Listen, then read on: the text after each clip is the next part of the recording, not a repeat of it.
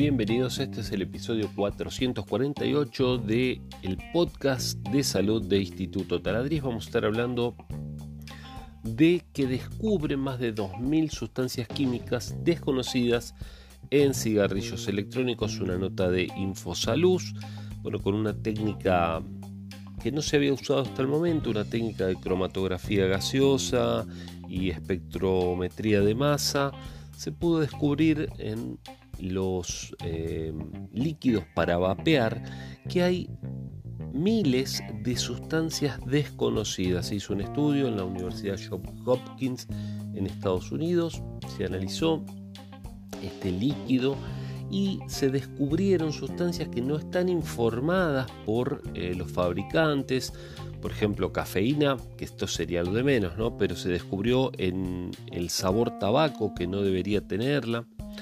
Aparte descubrieron sustancias que no se sabe qué son directamente. Muchas personas fuman o, vapean esto pensando que es más sano que el tabaco, pero no lo es, no lo es, no se sabe.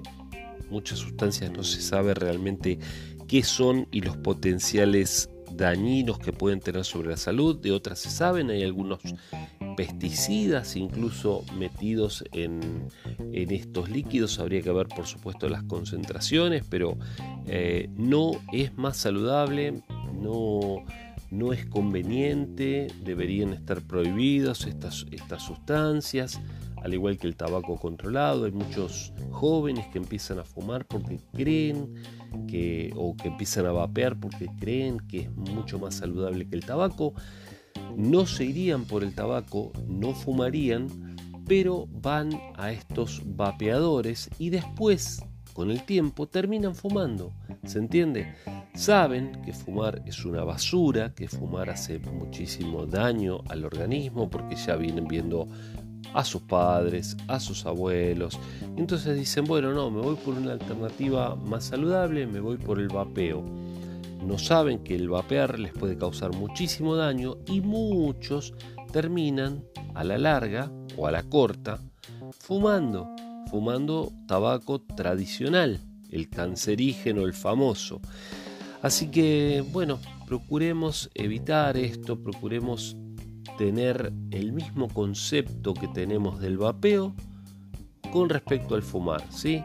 Que las personas que fuman, bueno, por suerte se va, se va aplicando la nueva legislación, se, va, se los va corriendo, se los va poniendo en un rincón y se los va aislando, afortunadamente, porque antes, acuérdense, si son muy jóvenes no lo sabrán, pero antes este, las personas podían fumar adentro de un restaurante, adentro de un bar, con personas que estaban al lado y tenían que tragarse ese humo repugnante de las otras personas que, que fumaban y no podían hacer nada porque la ley lo permitía. Bueno, por suerte esto está cambiando, los derechos de las personas y las libertades se van teniendo en cuenta las libertades de todos, ¿eh? porque antes se tenía en cuenta la libertad del fumador. ¿Y qué pasa con la libertad del no fumador? ¿sí? Bueno, por suerte esto, esto va cambiando, pero con el vapeo tengamos en cuenta que es dañino, que es la puerta para pasar a fumar fumar también es la puerta para después posiblemente o tal vez no, pero bueno, en muchos casos las drogas, así que las drogas más duras, así que bueno, eh, tengámoslo presente, ¿sí? Además, esto que les decía, de las más de 2.000 sustancias que se encuentran en estos líquidos, de las cuales muchas, muchísimas, son desconocidas directamente. Así que no sabemos el daño que pueden llegar a causar en los jóvenes porque principalmente son ellos quienes los consumen.